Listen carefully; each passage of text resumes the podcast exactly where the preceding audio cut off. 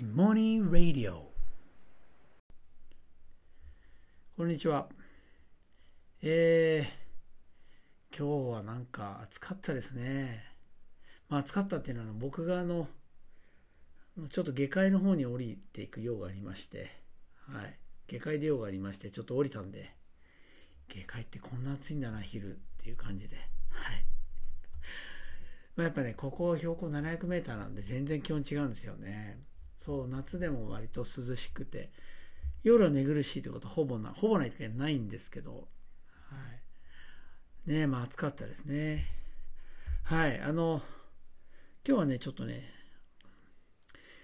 あの、英語の話をちょっとしようかなと思うんですね。はい。あの、英語喋れんのかって言われたら、はい、喋れるとはとても言えないっていう感じなんですけども、えっと、でもね、例えば中高の成績で言うと、僕ね、英語良かったんですよ。英語良かったっていうか、あの、数学より良かったです。めっちゃ良かったですね。はい。でもね、めっちゃ良かったんだけど、もう全然喋れないっていう自覚はありました。皆さんそうじゃないですか。つまり、学校の英語で成績いくらいい点取っても喋れてるなんかそんな風なつなんかね気に全くなれないですよね。まあ僕そんな感じでした。はい。ででこれね社会人になってで当然英語なんか使わないですよね。学校の教員なんではい。でたまになんかなんかこうイエズス会の姉妹校の外国からですね生徒が来たりすると、まあ、適当な、まあ、ギャグみたいな感じで笑わすみたいな、まあ、その程度でしか使わないみたいな。まあほぼ何にも使わない。で何にも使ってないと本当忘れるんですよ。全く。あれ in the morning だっけ on the morning だっけとか。なんかもうそもそも全然もうそういう基本まで分かんなくなっちゃうみたいな。でもうだからもうなんか基本的にはま外国行かないしいいやみたいな思ってたんですけど。あの、2012年ですね。2012年いやなんかあの、ねずっとあの栄光ではですね毎年夏にあの国際交流プログラムというのがありましてでそこにあの姉妹校イエズス会のえー、姉妹校ですね。姉妹校にあのセブフィリピンのセブにある姉妹校にですね、えー、生徒うちから8人から10人かなあの送ってホームステイしながらあの過ごすっていうのがあるんですけどその引率をですね毎年夏に誰かが行くんですよ誰かが。はい、で、まあ、僕はねずっとね逃げてたっていうか、まあ、実際夏休み僕忙しかったんでもう部活もあるしなんかもうすごい忙しかったんですよ。で、まあ、でもそれを理由に、まあ、断れてたっていう感じなんですね。あの、一回も行ってなかったんです。ずっと。でもね、あの、ちょうどその、まあ、その年ですね、2012年かな。あの、その国際交流担当する委員長の先生がですね、まあ、僕の同期で結構困ってたんですよ。そう、引率が誰もいないみたいな。だから、なんか、じゃあなんか行こうかって言ったら「え本当行ってくれんの?」みたいな感じで目がキラッとしたのであやばいと思って。いや俺本当喋らないよ。全然喋らないし本当に全くそういう仕事できないよっつったら「いやもう本当全然喋らない。もっとついていってくれるだけでいいから。もう半分だけでいいから。日程の半分だけでいいから。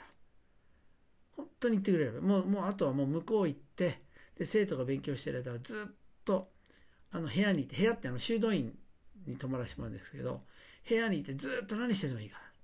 もう念を、本当？っつって、念を押してですね、本当それでいいって言うんで、行ったんですよ。まあ、なんとまあ、後ろ向きな 気持ちで行ったんですよね。で、当然、まあ、生徒行くじゃないですか。で、引率の先生、僕ともう一人、あの、まさに、あの、その、あれですね、その英語の先生、あの院長ですね。その人は英語の先生めっちゃ英語うまいんですよ。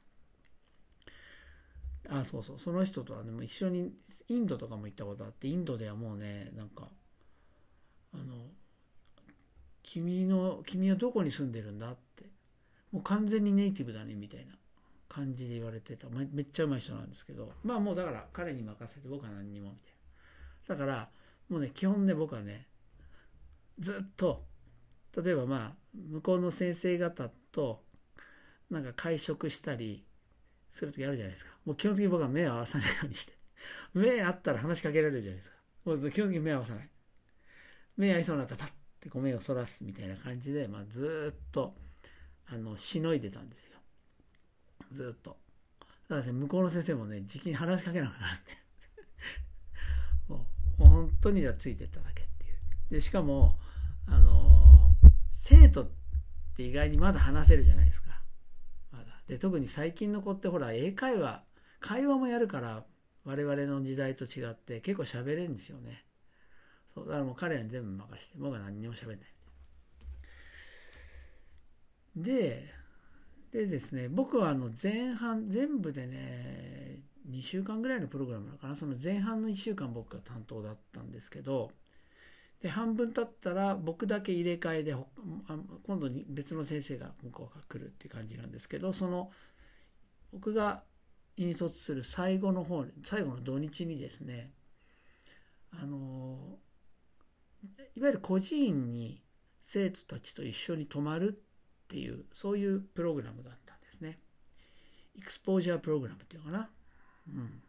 エクスポージャーっていうのはもうそのまま晒すってことですね。その場にもう放り込むっていうことですけど、それで、まあ行くことになったんです。で、その施設っていうのは割と国際的ないわゆるこう NPO かな組織であのいわゆる世界的にそういう個人を運営している SOS っていうところなんですけどでそこってすごく面白くていわゆる、ね、家族のない子供に家族をってことなんですね。それどういうことかっつったらそれ個人って言ったらみんなをほらこう、ね、大部屋に子供たちバーンって入れてみたいな。それでもう食事もバーって食堂広い食堂でバーって一斉に食べてで一斉に寝るみたいなそういうイメージあるじゃないですか。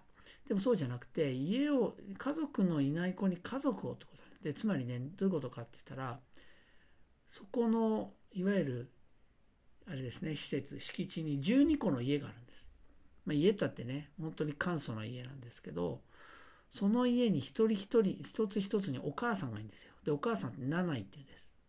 で7位がいてそれでその7位っていうのは実は自分はもう結婚をしないと。もう子供たちに尽くす捧げると。自分の人生を。結婚をしない、しないで捧げます。で、その代わり、いわゆる老後はちゃんとその施設で見てもらえるっていう。ね。だから一人のお母さんがですね、もう何十人の子供たちをずっと見てるわけです。だから、その、それぞれの家に割り振られるんですよ。だから自分のお母さんっていうのが決まるんです。で、兄弟も決まるんですよ。ね、そういうところに行ったんですね。で、まあ、そこの話はですね、また詳しく改めてしようと思うんですけどあのそこにですね、まあ、行くと、まあ、なんとなく聞いてですねあそういうとこなんだみたいな。で僕はその英語のペラペラの先生と2人で一つのあのその家ですね行くっていうことになってちょっと安心だったんですよ。あまた英語は任せりゃいいや。あ自分は目合わせないでいやいやみたいな感じ。ですよね。で、生徒はもう各、なんかあの、ハウスにですね、ハウス1からハウス12までなんですけど、こう割り振られる。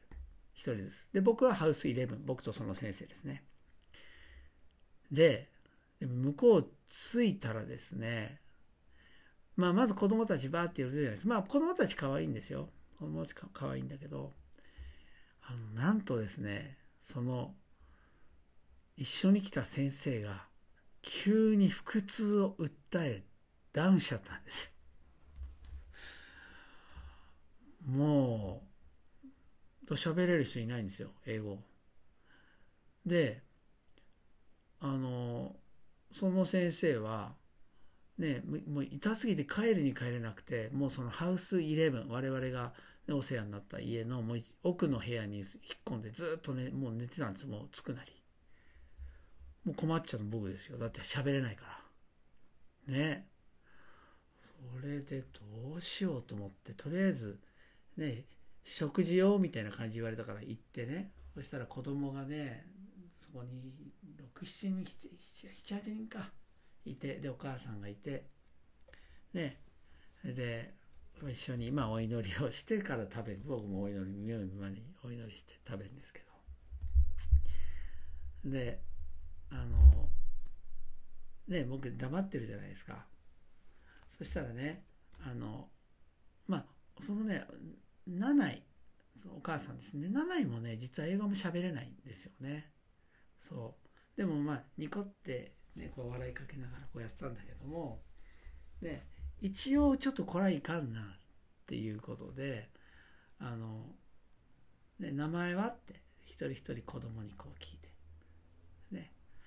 名前は？って言ったら、ね、モーレス。名前はブラスティサラ、ね、アロハねジュリー・ベイねねあのいろいろこうどんどん言っててねそうそうそうで聞いてで僕の番になった時にあれですねまあ普通に言えばいいんだけど、まあ、ちょっと普通嫌じゃないですかでその時にねふっと思い出したんですよインドにそのねさっきのペラペラの先生と一緒に行ってねで歩いてる時にやっぱね日本人だって思うとその頃日本人ってほらお金があるっていうのがあるから街で結構声かけられるんですよ。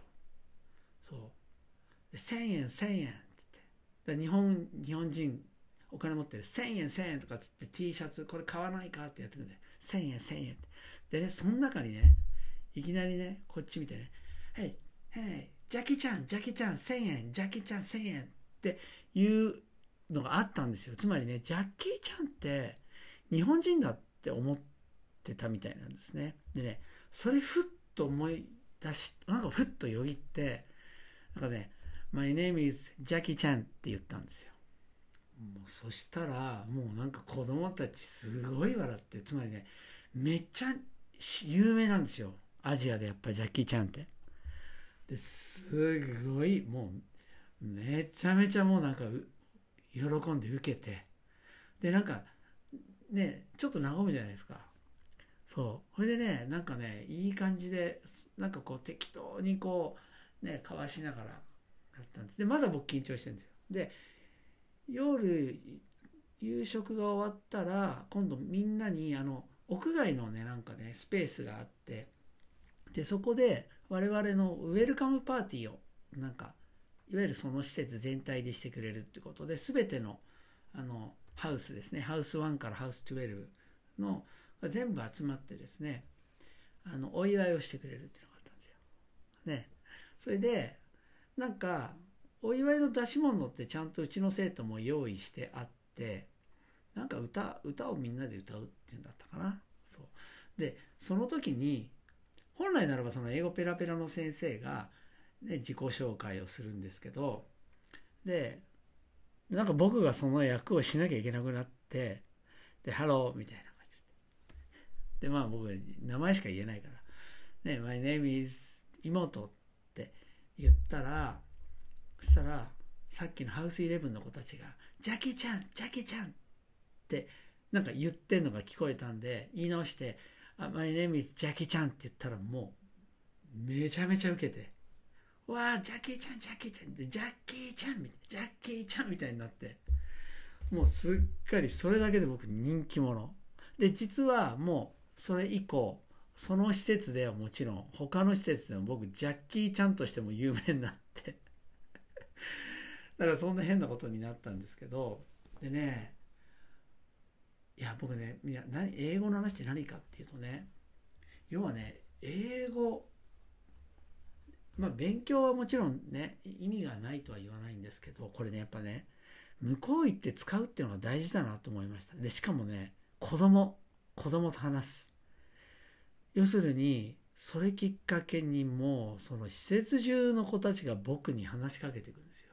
で実は向こうの子たちってテレビあのいわゆる向こうのセブアノ語っていうんですけどセブアノ語でも使ってるしタガログ語も使ってるしでも英語も使ってるんですよテレビで。だから実はね英語ヒアリングできるんです。そう。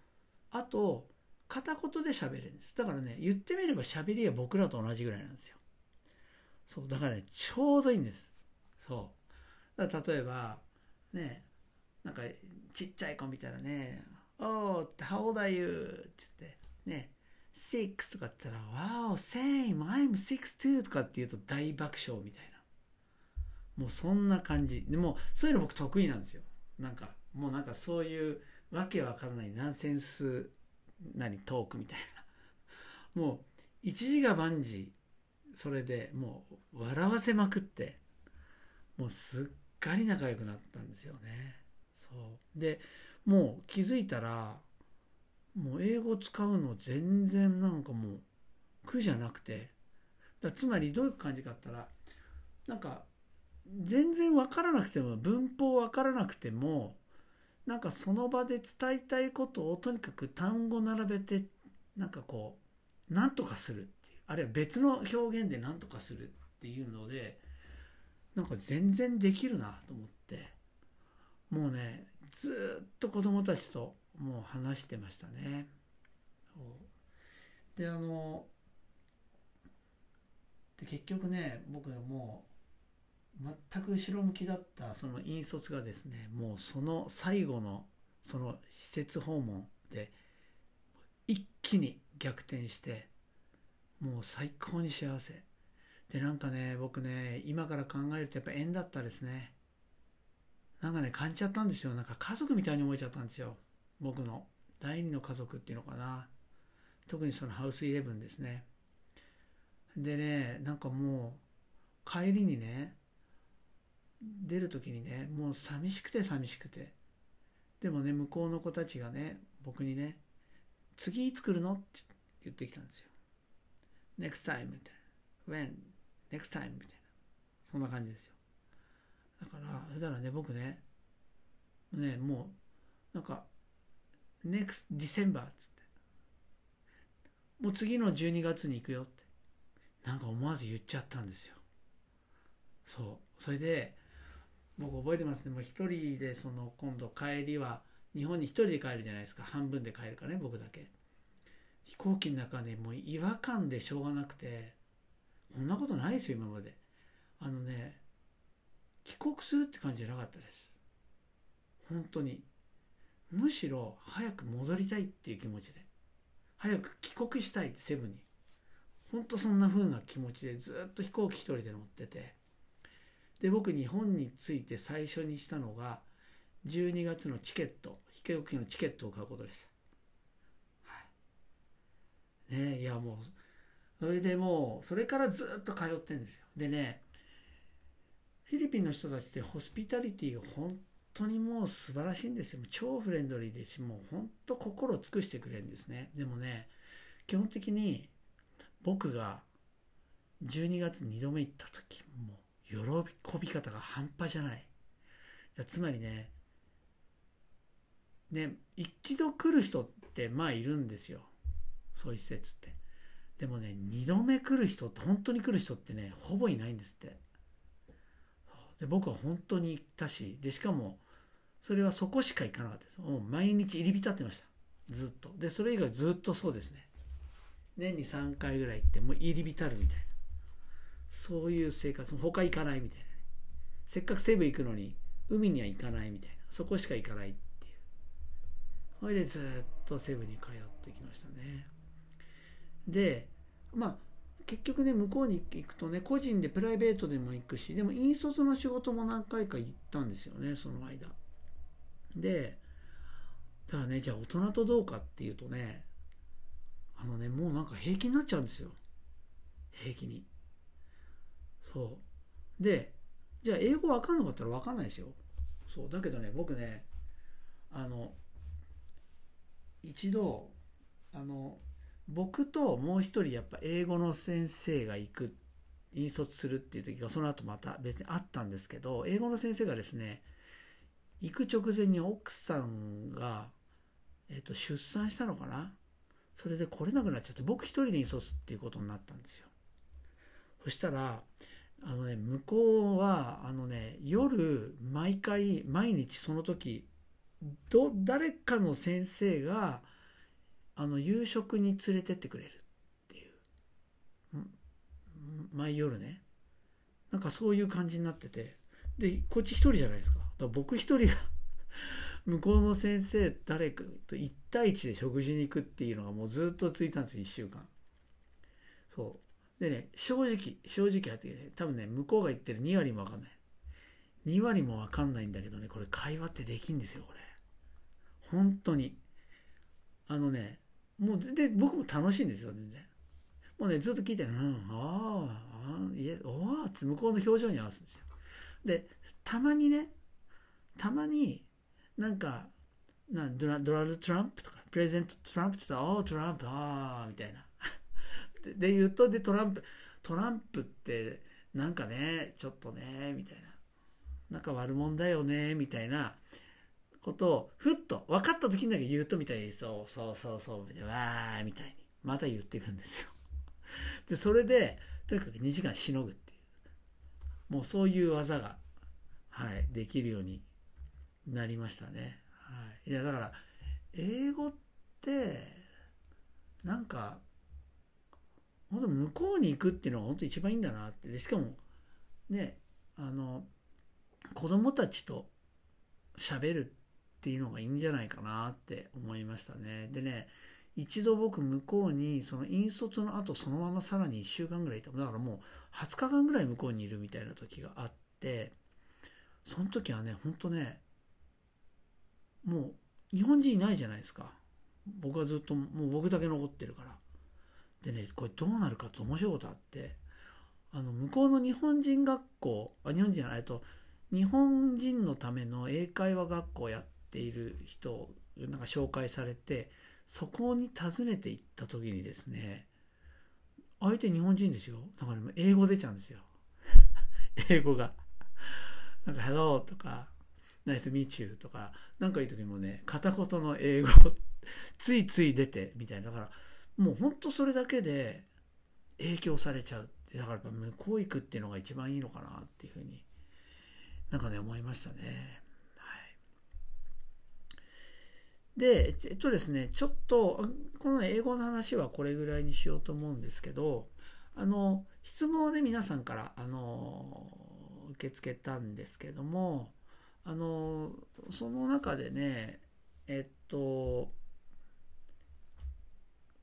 前回のえっとエピソードですねお話したエピソードについてのご質問があったので、えっと、その質問がですね、えっと、授業において目的を手放すには、えー、興味深く配信をさせていただきました。いつもありがとうございます、えー、聞いていて生徒自身が授業の目的を手放すことはもしかしたら教師が手放すよりもっと難しいのかなと感じました。そのあたりを聞いてみたいなと思いました。っていう、まあそういう質問いただいたんですけどね、これね、いや、ね、よくそういうイメージあるじゃないですか。つまり、むしろ子供の方が目的持って、つまり点数を取るため、ね、成績いい成績取るため、ね、だから、なんか関係ないことやりたくない。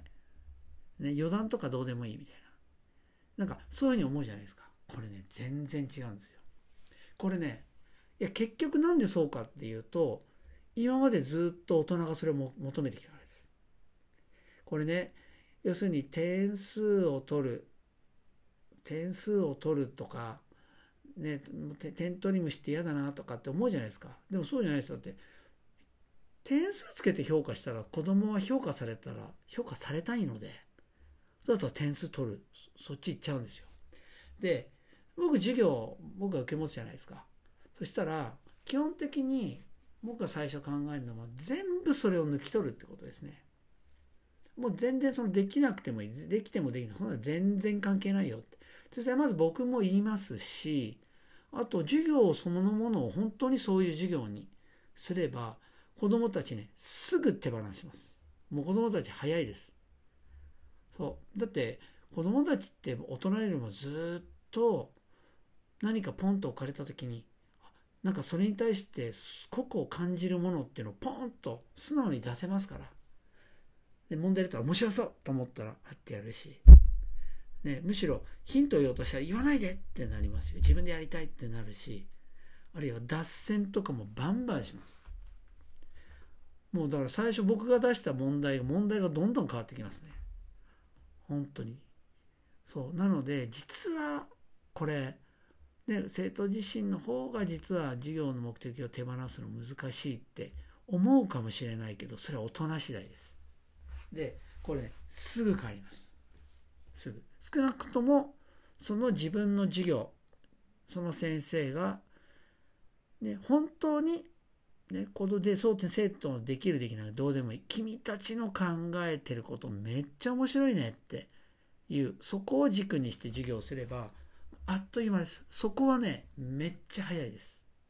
そう。これね、実はなかなか時間かかるところっていうのもあるんですけど、あの、別のことでね、あるんですけど、それはまたね、別の機会にお話ししようかなっていうふうに思います。で、あともう一個ぐらい答えちゃいましょうかね。どうでしょうかな。えっと、これ、これも前、あの、エピソードで話したあの桜ヶ丘中学校の西郷元校長先生ですね。えー、その桜ヶ丘中の西郷校長先生と対談されてすごいと感じたとおっしゃってましたがその時の話が聞きたいです。そうですね。あのねまあこれねいや僕がもうこんなもんさね西郷先生ともう話したのってもうその時だけなんであとはね、メールのやり取りちょいっとだけしましたけど、でもね、何がすごい、なんか僕は偉そうに言えないですけどね、僕ね、うん、教育って、いくらでも語れるんですよ、理屈っぽく。ね。で、いわゆる周りからそうだよなって、周りを納得させることができるような、ね、なんかそれは確かにそれ素晴らしいみたいなこといくらでも言えるんですよ、教育って。でもね、僕全部その嘘くさく感じちゃうんですよ。うん、だって、なんか、こうした方がいいとか、ね、なんかこれはいけないとか、なんかそんなこと言ったとこで現場はなんかそんなこと全然ピンとこないんですよ、現場からすると。だって子供たち、ね、一人一人違うし、先生も、いろんな背景を持った人たちがやっててでそれで大事なの何かって言った時にねなんか今までの教育はうんぬんとかそんななんか嘘くさく感じちゃうんですよねで僕あと特に授業学びっていうことに関しては僕ねこの人が学びっていうものを本当になんかもう苦しんで苦しんで死にたくなるぐらい苦しんで葛藤してずっと考え続けてきた人かどうかってすぐ分かっちゃうんですよね。なんかもう聞けば分かるんですよ、すぐ。で、でもね、西郷さんはね、その嘘くささが一つもなかったんですよね。もうまずね、目の輝き、キラッキラしてる。もう、お話してる時全く自分をよく見せようとか、なんか一切ない、なんかないですね。もう目キラキラしてる。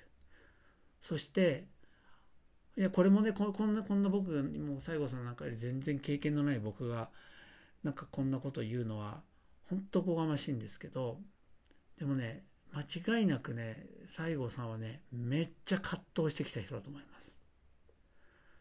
もうおそらくめちゃめちゃ苦しんで苦しんで苦しんで悩んで葛藤してたくさん失敗してうん。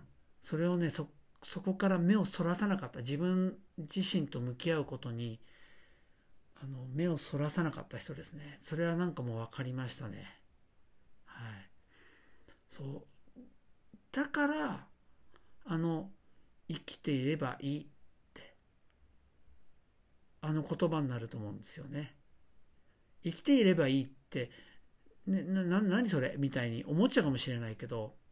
でも西郷さんのあの言葉ってねめちゃめちゃもう深さがあるんですよ。だって多分自分の人生かけて感じたことだと思いますよ。そう。ねいやだからあの覚悟っていうのかな。言い切る覚悟。でもあのああやって言い切れるっていうのは本当相当いろいろ葛藤してきたんだと思います。そういう意味でも全然違う。もうすごいっていうか本当になんかなんかね本当この人となんか一緒に,、ね、やらせてもらえたら楽しいだろうなって思いましたね。いやもうもう本当すごいですね。